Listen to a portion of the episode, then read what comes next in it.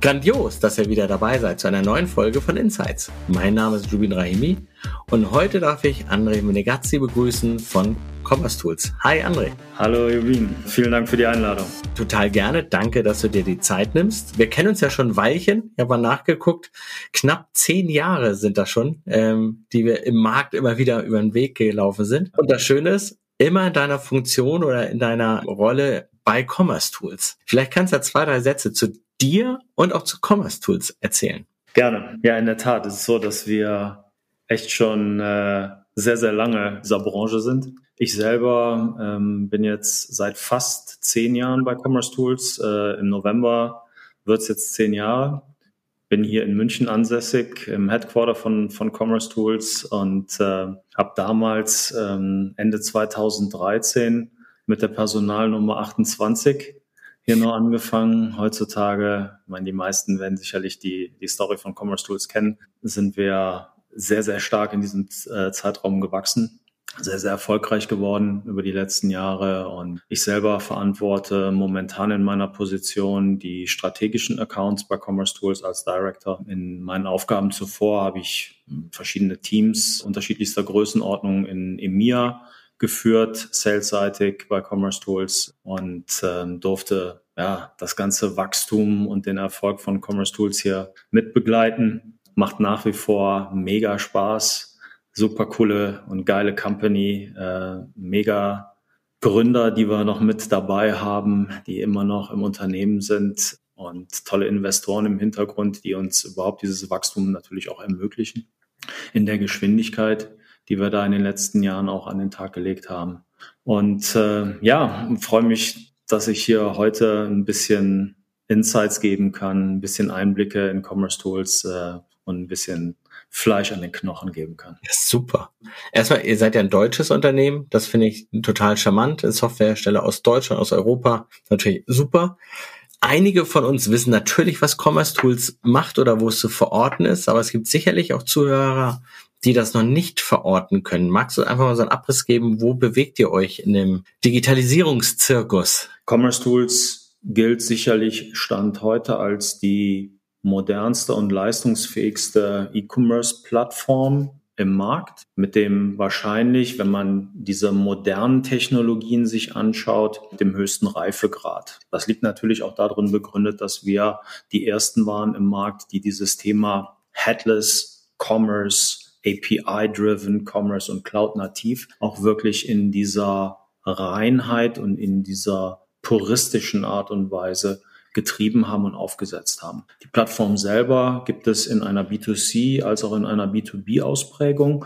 Somit habe ich halt die Flexibilität und Möglichkeit, alle erdenklichen Use Cases auf so einer Plattform ablaufen zu lassen und das Ganze natürlich hochskalierungsfähig. Und das sind eigentlich so die Kernthemen, die unsere Kunden zu uns bringen. Unsere Kunden sind in der Regel schon größere Unternehmen, das soll nicht heißen, dass wir nicht auch Startups oder kleinere Unternehmen äh, bei uns auf der Plattform laufen haben. Aber wir haben schon eine starke Enterprise-Färbung oder großer Mittelstand, die häufig internationalisieren. Die Plattform hat, wie eben schon gesagt, einen cloud-nativen Ansatz. Wir sind global verfügbar über diesen Cloud-Ansatz und somit ja, decken wir in der Regel mit unseren Kunden sehr, sehr global agierende Konzepte dann auch ab. Das ist ja. schon eine Menge.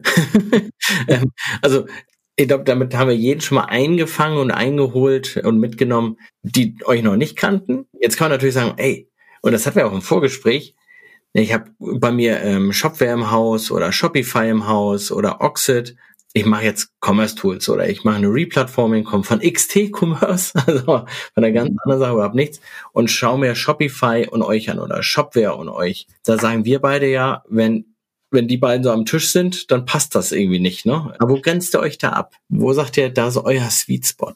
Naja, ich glaube, der, der Sweet Spot liegt darin begründet, wie wir gebaut sind man spricht ja immer ganz gerne von diesen Machtkriterien, da kommen wir aber sicherlich nachher nochmal ähm, drauf zu sprechen. Wir sind eine Plattform, die sehr, sehr puristisch, wie ich es eben schon mal erwähnt habe, und sehr, sehr lean aufgebaut ist. Und somit bieten wir unseren Kunden die Möglichkeit, E-Commerce-Funktionalitäten sehr, sehr elegant in eine bestehende Architektur als auch in eine neu aufzubauende Architektur rein, rein zu injizieren und somit einen sehr, sehr modernen Composable Ansatz dann halt auch bereitzustellen. Und das ist halt diametral zu diesen von dir eben genannten Unternehmen und, und Plattformen im Markt, wie zum Beispiel ein Shopware, die eher so ein so ein Boxed Solution darstellen, wo ich natürlich auch mit diesem Template-Gedanken und mit dem damit verbundenen Frontend sehr, sehr schnell sicherlich in Anführungsstrichen einfachere Use Cases abbilden kann. Wir stehen eher für die doch etwas komplexeren und sehr, sehr großen Architekturen, die mit uns dann einhergehen. Das ist, glaube ich, so der, der, der Kernunterschied, was man am Markt mittlerweile so erkennt. Bedeutet äh, mit komplexeren Architektur, weil es international ist, oder was, was ist da für dich komplexer? Ähm, was sind so typische Kundencases, die, die das widerspiegeln? Naja, zum einen, wir sind voll headless. Bedeutet, wir haben ja kein Frontend mehr. Frontend ist für uns alles, was in irgendeiner Form mit dem Endverbraucher dann interagiert. Somit haben wir natürlich auch bei uns und ja, jeder kennt oder viele kennen wahrscheinlich den Audi e-tron als Use Case. Das war auch so einer der großen Milestones, die wir hatten, wo wir am Anfang diese, dieser Plattform die volle Stärke auch ausspielen konnten. Erzähl, was war denn der Case? Ich ja. kenne den gar nicht. Du kennst ihn gar nicht, okay. Dann, dann gehen wir kurz da rein. Ich bin damals mal mit Audi ins Gespräch gekommen und die suchten nach einer E-Commerce-Technologie, die es ermöglichte, E-Commerce quasi im Fahrzeug abzubilden. Und E-Commerce dahingehend nicht einfach irgendwie ein T-Shirt oder von mir aus ein, ein Accessoire fürs Fahrzeug kaufen aus dem Entertainment-System heraus, sondern das Fahrzeug selber abzugraden im E-Commerce-Modell. Damals war es halt so, dass Audi Tesla sicherlich in irgendeiner Form Paroli bieten wollte und hat diesen SUV Audi e-tron der damals dann in den Markt gebracht wurde, ins Leben gerufen. Und dieses Fahrzeug kommt in einer sehr, sehr hohen Ausbaustufe aus dem, aus dem Werk heraus runtergeregelt über die Software und wir sind der Enabler dahinter, der es ermöglicht, dem Fahrer zu sagen während der Fahrt, ich möchte jetzt gerne ein besseres Soundsystem im Fahrzeug haben, weil ich eine Oper hören will, weil ich keine Ahnung, äh, was für, für tolle Musikerlebnisse erfahren möchte. Ich möchte einen, Fernlichtassistenten dazu buchen. Bei BMW äh, gibt es einen ähnlichen Case, äh, war ja auch groß in der Presse. Ich möchte jetzt für einen gewissen Zeitraum eine Sitzheizung dazu haben und so weiter. Und das Fahrzeug ist halt in der Lage, dieses bereitzustellen. Und der Fahrer kauft es quasi entweder über eine App, die mit dem Fahrzeug verbunden ist oder direkt im Entertainment-System. Das Ganze geht jetzt mittlerweile so hoch, dass nennen wir das Beispiel ein Schweizer Kunde von, von Audi oder von einem anderen Automobilhersteller von mir aus, äh, der Functions on Demand, so ist der Fachbegriff dafür, dann genießen möchte. In der Schweiz fährt derjenige oder darf nur 120 auf der Autobahn fahren, braucht also nicht Vollpower aber wenn der Kunde über die deutsche Grenze am Bodensee beispielsweise fährt, dann kann er natürlich mal richtig auf den, dann möchte er auch mal auf den Pin treten und dann bucht er sich einen Performance Booster mit. Im Hintergrund wird das Zahlungsmittel gecharged und ready to go. Das ist natürlich so ein, so ein Parade-Case gewesen damals, äh, den wir abgebildet haben oder immer noch abbilden natürlich. Wir hatten oder haben auch immer noch einen Audi e-tron. Wir hatten damals einen der ersten, äh, dann der auch mit Commerce Tools gebrandet war das symbolisiert und, und, und charakterisiert sehr, sehr schön, ähm, was moderne E-Commerce-Technologie in der Lage ist zu ermöglichen, um eine bessere Interaktion mit dem Endverbraucher zu bieten, um tolle Edge Cases auch abzubilden. Ja, und dafür stehen wir halt. Und du hast eben noch gefragt, was sind denn größere Architekturen? Ja, in der Regel ist es halt so, dass mit uns, mit diesem Composable-Ansatz, für den wir natürlich auch, auch stehen, der Maßanzug für das Unternehmen, für den Use Case, für die Company dann entsteht. Bedeutet im Klartext, dass neben uns natürlich viele andere Technologien mit in diese Architektur dann vereint werden, sei es ein passendes CMS, sei es ein CRM-System, ERP-System und so weiter und so fort, Recommendation Engine. Und daraus entsteht anhand der zur Verfügung stehenden Budgets, des Use Cases und ja, dem Gesamtansatz entsteht dann wirklich der Maßanzug. Und das Ganze ist halt heutzutage mit diesem API First und Only Ansatz so smart miteinander zu verbinden, dass ich auch während des Betriebs einer solchen Plattform dann Umbaumaßnahmen vornehmen kann, ohne etwas zu zerstören. Und das ist halt genau der Unterschied zu dem althergebrachten monolithischen Ansatz, wo ich sehr, sehr häufig dann darunter gelitten habe, dass ich Major Releases, Upgrades, Updates bekommen habe, äh, die eingespielt habe. Dann ist mir etliches runtergefallen. Ich musste nacharbeiten. Das haben, das kennen wir heutzutage alles nicht mehr. Äh, und das genießen natürlich auch unsere Kunden, weil sie nicht mehr diesen ganzen Höllenritt begehen müssen. Wir, wir haben, aber danke für die Erklärung und danke auch nochmal für ähm, das Audi e-tron-Beispiel. Das war mir gar nicht bewusst. Da habt ihr euch ja schön auch gegen Porsche durchgesetzt, die schon so eine Plattform hatten. Weiß nicht, wer durfte mal an einer Ausschreibung teilnehmen. Wir waren aber zu klein für die Umsetzung, aber voll albern, dass wir teilgenommen haben. Also wir werden immer aussortiert worden. Wir waren die Zweiten. also First Loser. Okay. Kam erstmal gar nicht weiter, weil zu klein damals. Also den, den Unterschied würde ich mal so beschreiben, du hast entweder im, im Shop-System, also du hast einen Webshop, du brauchst einen Webshop. Der Kunde sagt, ich brauche einen Webshop. Mhm. Oder man hat eine digitale Plattform, weil ich finde, das ist schon noch mal ein Unterschied. Es gibt auch große Webshops, die eigentlich eine digitale Plattform sind. Also wir haben für einen Kunden beispielsweise den Webshop ähm, umgesetzt, aber auch eine Callcenter-Applikation, die Store-Applikation, weil es ein Händler war. Und, und somit war es eigentlich immer, ähm, ich sag mal, ein zentraler Commerce API, die von überall angesprochen worden ist. Macht natürlich, macht super Sinn, weil dann sind die Preise gleich, dann sind die Discounts immer gleich berechnet, die Rabatte auf Discounts. Ne? Ähm, das nennen wir aber so digitale Plattformen. Mhm. Und andere haben dann halt einfach einen Webshop. Also eher so Single-Tier. Gehst du da so mit der Einteilung mit oder beschreibt ihr das anders? Nee, ich gehe da schon mit. Also du hast natürlich ähm, bei den bei den klassischen Boxed Solutions hast du halt ja diese Inseln. Ne? Das sieht man ja auch immer noch häufig auch in größeren Unternehmen, die dann solche Lösungen im Einsatz haben für die unterschiedlichen Länder, weil dort die Landesfürsten dann auch die Hoheit über die Preise haben etc.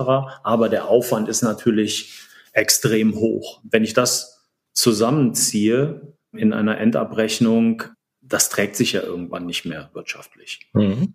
Und die Headquarters gehen ja auch jetzt mittlerweile dazu über, wirklich das aus, aus einem zentralen Punkt dann zu steuern. Dem werden wir natürlich mit unserem Ansatz gerecht, dass ich mit der Plattform in dem Handless-Ansatz sogar da auch natürlich unterschiedliche Brands, unterschiedliche Frontends für die einzelnen Länder ähm, dann fahren kann, um ja, dem, dem Gusto des jeweiligen Landes dann auch gerecht zu werden oder den Besonderheiten, ähm, sei es, wie läuft die Schrift etc. Und äh, ja, ich glaube, dass einfach diese, diese Box Solutions, der monolithische Ansatz ähm, sowieso jetzt der, der Vergangenheit angehört. Diese, diese Box-Systeme eher für die wirklich kleineren Cases. Mhm. Wenn es Standard E-Commerce sein soll, just another Webshop, dann haben sie noch ihre Daseinsberechtigung ist, du hast es ja schon gesagt, es ist natürlich auch aufwendiger, das zu, äh, ist ja meistens so, wenn du es hoch integriert machst und ein Maßanzug ist immer aufwendiger als was von der Stange. Das muss sich ja rechnen. Aber was, was sind so die Punkte, wo du sagst, hey, das waren Cases, das zeigt einfach nur der Mehraufwand, den ich vermutlich habe, hängt ja immer von Case to Case ab. Der ist es auch wert, das zu tun. Das ist eine schwierige Frage, ne? weil es ist nicht so einfach ROI kurz berechnet. Genau, also da kannst du, äh, das, das Ganze kann abendfüllend sein.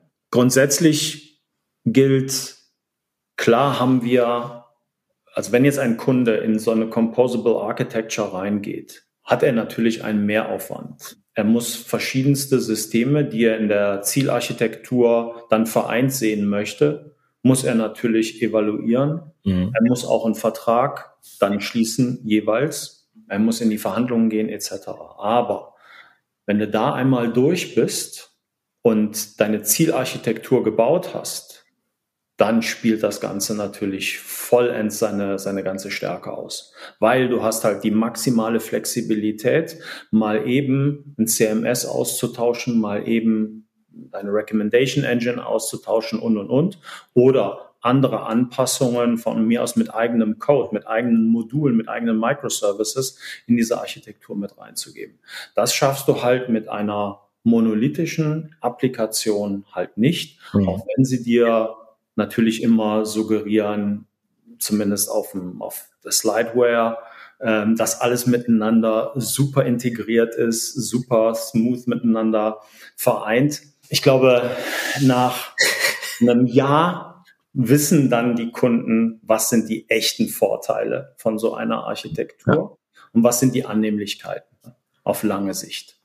Ja, da ähm, so ein, zwei Beispiele und korrigiere oder, oder kommentiere die gerne. Das eine ist, also ist beides Fashion, ähm, weil man es sehr schön greifen kann. Und als Fashion-Industrie noch nicht so stark digitalisiert war, gab es typischerweise vier Fashion-Linien im Jahr.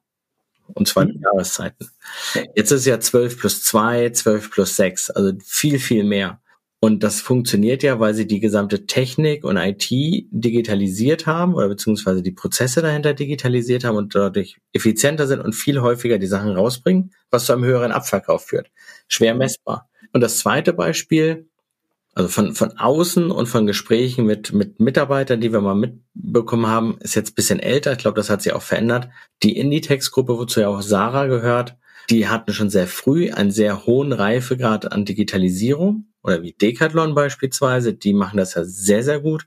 Die wissen ja genau, welcher Artikel auch noch in welchem ja, Store ist und, und wo. Versus H&M, die lange Zeit halt viel gespart haben, ähm, war ja auch so häufig in den Aktionärsberichten, IT immer weniger ausgeben und das funktioniert da nicht. Die wussten auch nicht, wie die Bestände sind. Ne? Die mussten ganz klassisch Inventur machen, um überhaupt so ein Gefühl zu haben, ist dann Artikel. Deswegen konnten die auch nicht mhm. Buy Online Pickup in Store machen, weil die gar nicht wussten, wussten ob das da ist. Und ich finde, das zeigt so schön, wenn du das nicht hast, sind später bestimmte Möglichkeiten gar nicht da. Und die holst du gar nicht auf, weil die holst du nicht in ein, zwei, drei Monaten oder einem Jahr auf, sondern eher drei, vier, fünf Jahre hängst du einfach hinten dran. Da müssen die Menschen immer weise Entscheidungen treffen, sag ich immer. Ja, das Schöne ist, ein paar davon, die du jetzt eben genannt hast, sind ja auf einer sehr, sehr guten Reise mit einer sehr guten Plattform jetzt, um das aufzuholen. Genau, das ist ja das ist auch fein. Ja. Der eine oder andere hätte auch früher starten können und wollen. Ne? Also ich ziehe jetzt auf H&M ab. Ich weiß nicht, ob das jetzt euer Kunde ist oder nicht, aber das, das ist auch egal. Ja, ich äh, kann bei manchen Kunden äh, nicht in die Details gehen, weil natürlich unter NDA. Ja, vollkommen fein. Das sind ja die Beobachtungen von außen, um das zu erklären. Aber spannend, dass ihr da, da aktiv seid.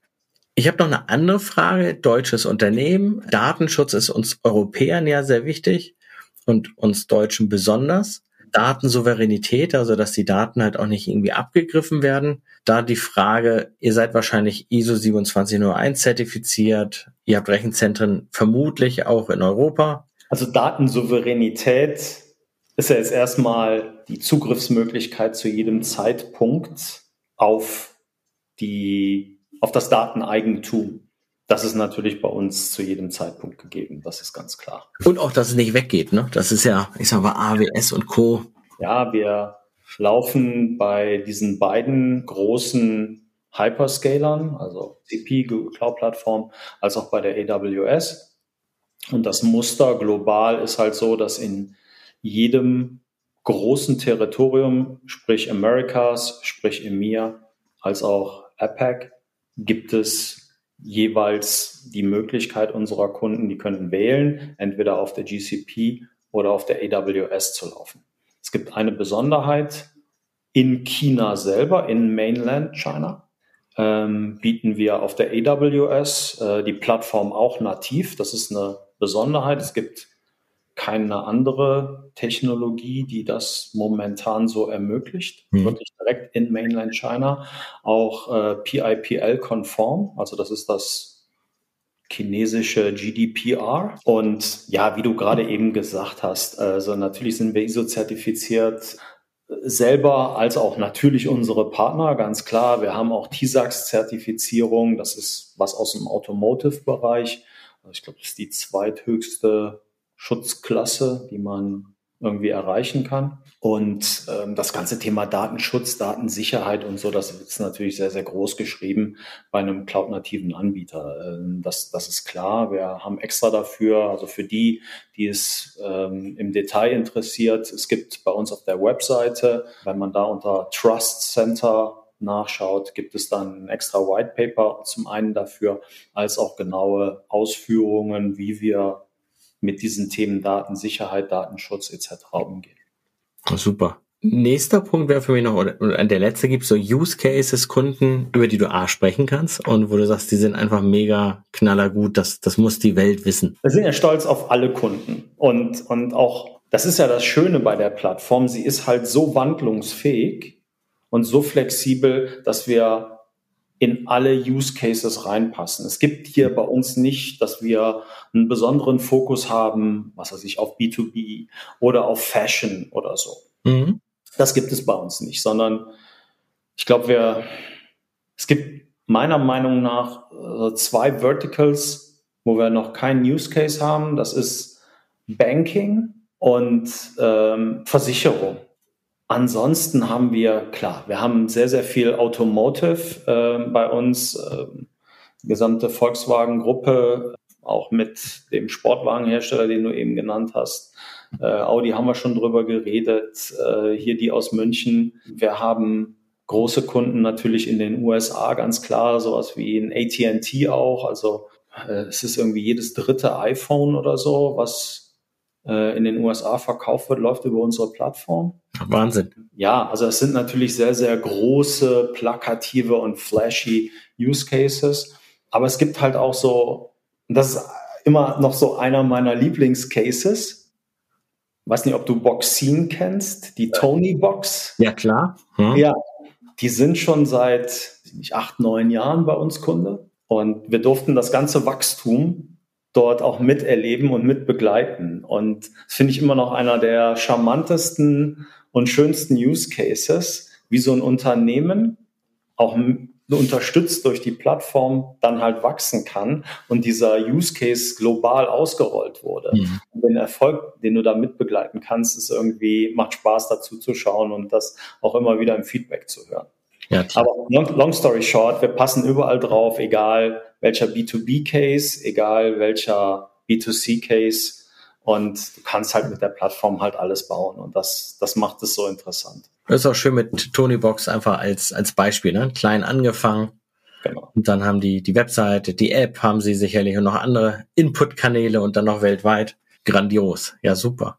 Äh, welche Frage habe ich nicht gestellt, die ich hätte stellen sollen, damit ihr entsprechend noch besser dastehen könnt? ich weiß, die ist nicht abgesprochen, aber die stelle ich immer ganz gerne. Manchmal fällt einem ja noch was ein. Ah, das, das hätte ich gerne noch. Damit wir besser dastehen. Ich, ich glaube, heutzutage sind die Kunden, die uns evaluieren, extrem, haben einen extrem hohen Reifegrad. Die wissen ganz genau, was sie suchen in einer neuen Technologie. Und ähm, wir, wir sehen auch immer mehr, und das ist auch gut so, Gott sei Dank, dass die Unternehmen nicht mehr von, von der Slideware runterkaufen. Ja, das haben sie eine ganze Zeit lang gemacht. Es gibt halt ähm, genug Schaumschläger im Markt und ähm, die sehr, sehr viel versprechen. Und viele der Unternehmen sind natürlich auch über die letzten Jahrzehnte mit den monolithischen Lösungen durchs Tal der Tränen gegangen und wollen jetzt endlich diesen, diesen Switch machen rüber in eine zukunftsorientierte Architektur. Somit tue ich mich jetzt schwer, irgendwelche Themen nochmal hier irgendwie, es soll ja auch keine Werbeveranstaltung sein, äh, mit, mit, mit aufzuzeigen. Ich glaube, es tut jeder gut daran, ähm, die Motorhaube zu schauen, kauft nicht irgendwie von irgendwelchen PowerPoint-Präsentationen oder Marketing-Buzzwords irgendwas runter, sondern wir motivieren auch unsere Interessenten immer dazu, ein Hackathon zu machen oder ein POC zu machen mit der Plattform oder ein MVP, je nachdem, um wirklich den Use Case auf Herz und Nieren dann halt auch zu testen. Lässt er sich so realisieren mit der Plattform? Hält es, was es verspricht? Und dann wissen wir aber auch zu 100 Prozent, dass wir einen Kunden gewonnen haben über einen extrem langen Zeitraum. Und das finde ich Das ist das Wichtigste, was wir im Sales auch, ähm, und ich habe nun mal auch die Salesbrille auf, was wir, was wir bereitstellen können und müssen, weil ich möchte eine lange Kundenbeziehung anstreben und nicht auf Teufel komm raus irgendetwas verkaufen und oversellen und nachher eventuell sogar eine Karriere von einem Kunden dann halt zerstört haben, weil er dann Probleme hat, äh, so eine Plattform, die er gekauft hat, dann eventuell zu integrieren. Das ist ein super schönes, nicht nur Schlusswort, sondern ein Schlusstipp dazu. Danke dafür. Danke auch, hinter die Vorhänge schauen zu können. Beyond Marketing, bla bla, nenne ich das mal. So haben wir uns ja auch immer kennengelernt. Und das finde ich, finde ich richtig super. Danke für die Zeit. Und wir bieten immer an, bei Fragen, Rückmeldungen, können wir das ja wahrscheinlich wieder unten ähm, mitieren. Und das, ja. ja, genau, super. Auch, auch Interaktion, sagen wir, ist immer das Wichtigste. Ihr seid ja total nahbar. Du hast mir erzählt, du bist ein Kölsche Jung. Da schlägt ja mein Herz immer höher, auch wenn du jetzt in München, München lebst. Insofern ja, ist jetzt schon was länger, aber äh, jetzt seit 18 Jahren. Aber ja, wie du schon gesagt hast, äh, geboren in Köln.